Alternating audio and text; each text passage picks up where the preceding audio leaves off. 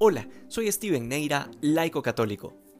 Nos encontramos con la tercera aparición de Jesús resucitado a los apóstoles, y en esta ocasión el Señor obra la pesca milagrosa e inmediatamente después les tiene preparado un almuerzo.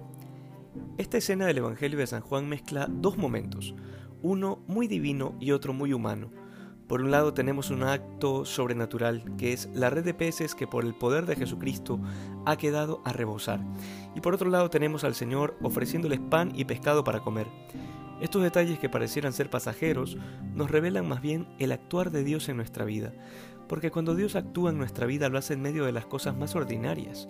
Muy bien sabemos que el Señor actúa allí, mientras cruzamos la calle, tomamos el bus, mientras encendemos el auto o estudiamos para un examen o barremos la casa. Justamente estas son las consecuencias de que el Verbo de Dios se haya hecho hombre y haya habitado entre nosotros, que la divinidad se haya unido a la humanidad de una manera tan íntima que se manifieste en las cosas terrenas sin dejar su naturaleza divina. Luego, este pasaje también tiene una interpretación mucho más profunda y universal para la Iglesia, y es que Pedro, como aquel que goza de la autoridad que le dio Jesús, es el primero en estar preocupado por la falta de peces.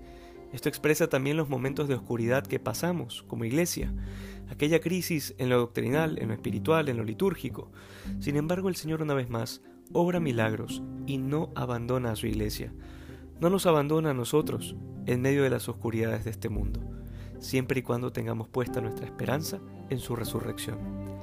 Que hoy seamos más santos que ayer. Dios te bendiga.